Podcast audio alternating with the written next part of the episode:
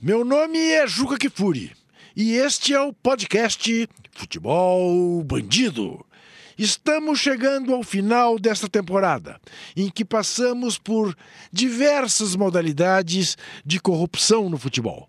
Mas será que a gente esgotou todas as possibilidades? Bom, as canetadas dos gabinetes às vezes mudam o que acontece dentro de campo.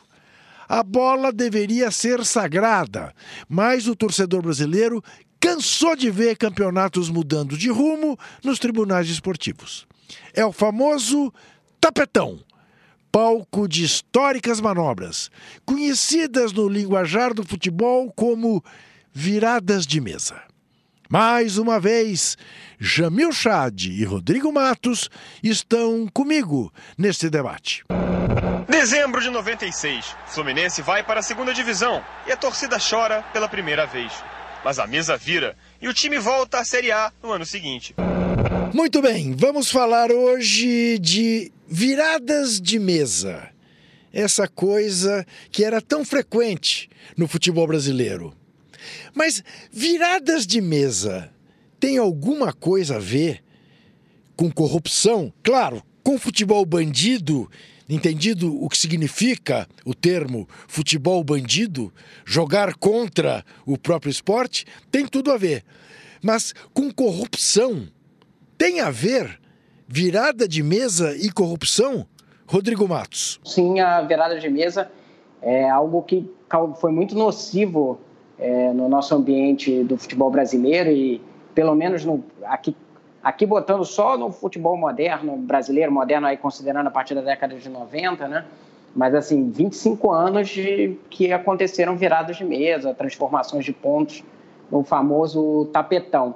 Eu só acho que a gente deve separar das viradas de mesa, porque às vezes a gente coloca tudo no mesmo balaio e aí eu acho que a gente comete uma injustiça.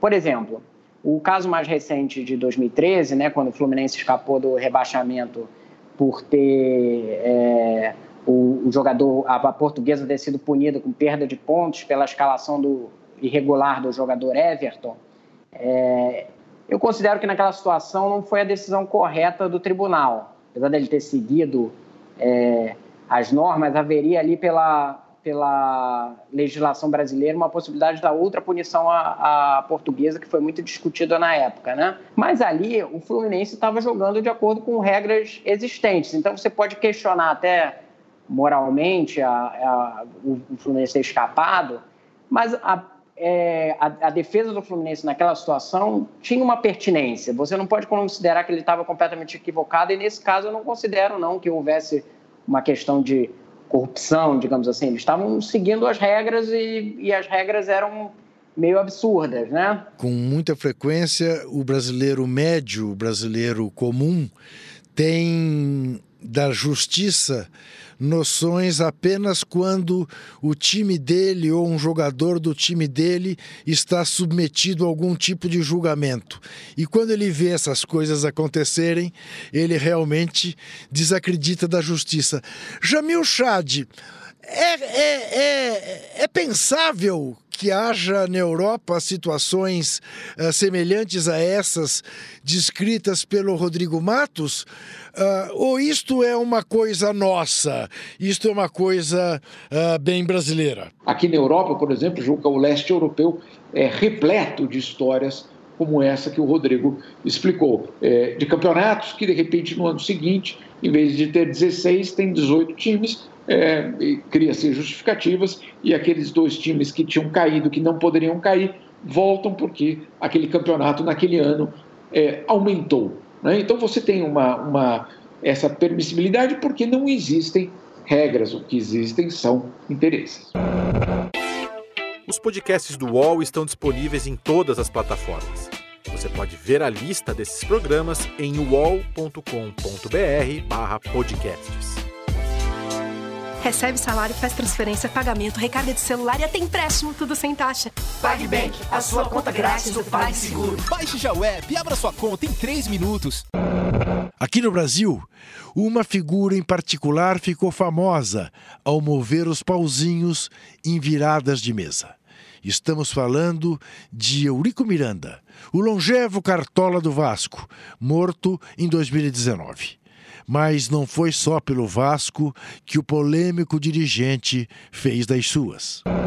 Eles dizem que eu, que eu faço virada de mesa, que não é virada de mesa, é naquilo que eu acredito. Eu trouxe o Fluminense da terceira divisão direto para a primeira. Isso não é virada de mesa?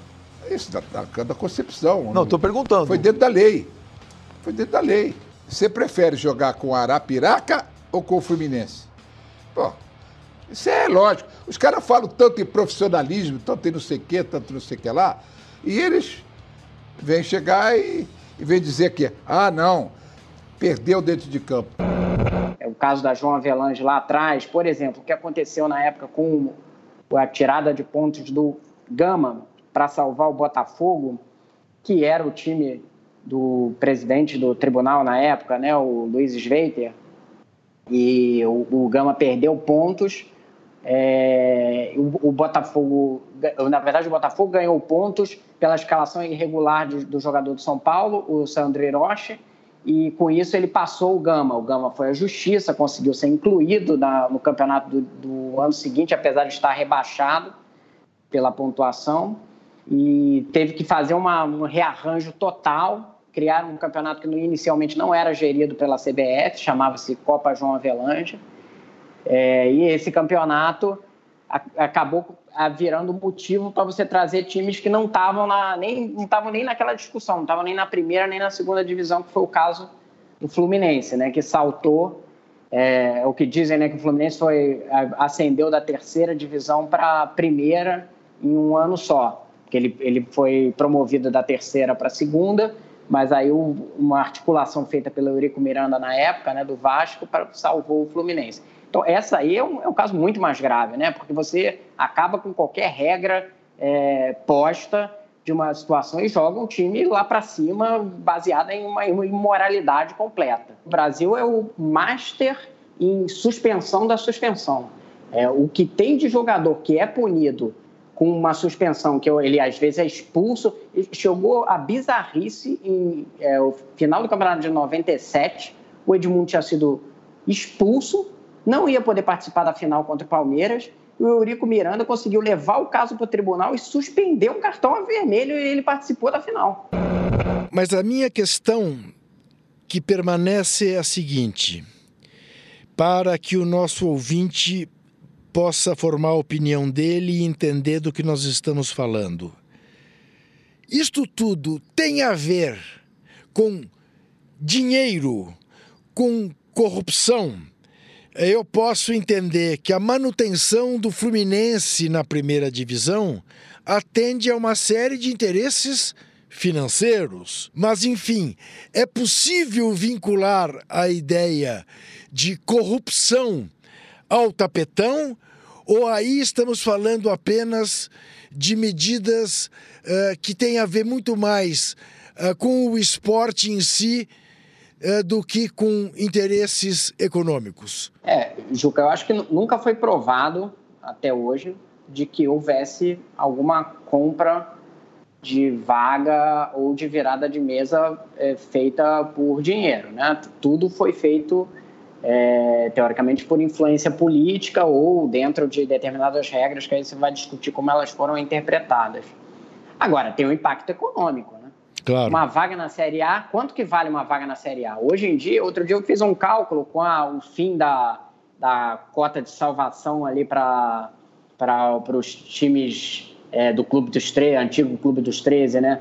É, uma cota na Série A, um rebaixamento significa 50, 60 milhões de reais hoje em dia, entendeu? Dependendo do clube.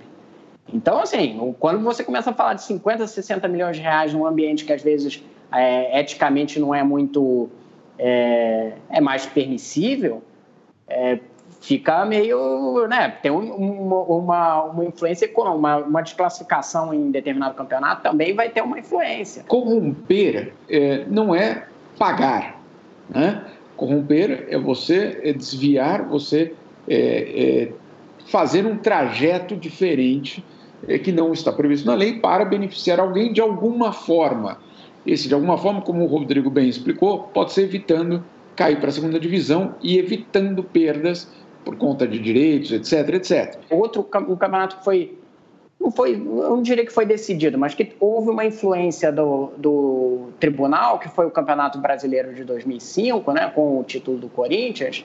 Quanto que custou para o Inter ter deixado de ganhar um Campeonato Brasileiro quando que ele ia ganhar depois de 30 anos, né? Sob o ponto de vista de marca, sob o ponto de vista de crescimento da sua torcida, é um impacto gigantesco. Aí você vai falar assim, ah, o título do Corinthians foi injusto. Não necessariamente, né? Teve ali uma alteração do, dos... O, o time do Corinthians foi, jogou um belo campeonato, é, não, não, é, não foi só o tribunal que causou aquilo ali. Agora, o tribunal cancelou jogos naquela situação que não estava muito claro que tivesse havido uma é, adulteração do, do, daqueles resultados. Só porque o árbitro, que era o Edilson Pereira de Carvalho, era um árbitro que declaradamente tinha participado do, do esquema de vender jogos, né, de supostamente vender jogos, só que em toda a investigação que o tribunal fez naquela época não se comprovou que ele tenha de fato vendido aqueles jogos e que ele tenha causado uma influência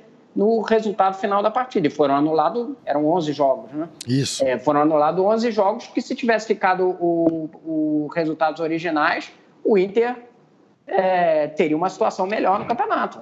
A questão é quando você vai torcendo as regras de tal forma até que o poder fique satisfeito com a solução final, que é o que a gente viu na década de 90 e na última década passada no Brasil. Para terminar, uma pequena amostra histórica de como as artimanhas do tapetão estão presentes no DNA do futebol brasileiro. Até numa conquista de Copa do Mundo, o Brasil já se beneficiou da esperteza de um dirigente nos bastidores.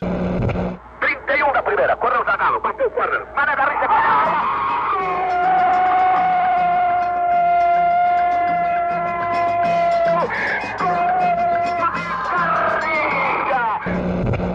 No, futebol isso é tão é, arraigado que o Garrincha disputou a final de 62 nesse esquema, né, Juca? Ele tinha sido expulso e arrumaram um tribunal para liberar ele para jogar, na, jogar a final. Fizeram o pior. Fizeram o pior.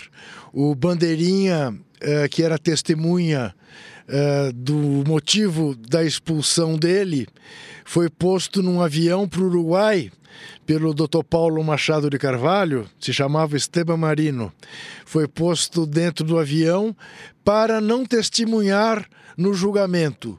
Com o que Esteban Marino apitava é. jogos do Campeonato Paulista, da Federação Paulista de Futebol. Então, o Paulo Machado o conhecia. O tirou do Chile, o mandou de volta para Montevidéu e na hora H não tinha a testemunha principal considerar o Garrincha inocente e ele pôde jogar febril que estava a final com a Tchecoslováquia.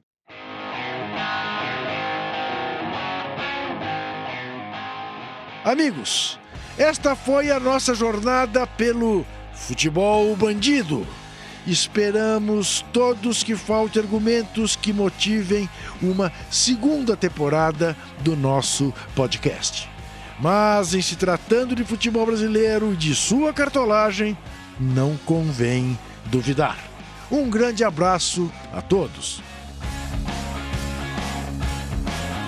Esse episódio de Futebol Bandido termina aqui. Você pode ouvir esse e outros podcasts do UOL em uol.com.br/podcasts. Esse episódio de Futebol Bandido teve a produção de Bruno Freitas, edição de áudio de Amer Menegassi e coordenação de Diogo Pinheiro. Até a próxima.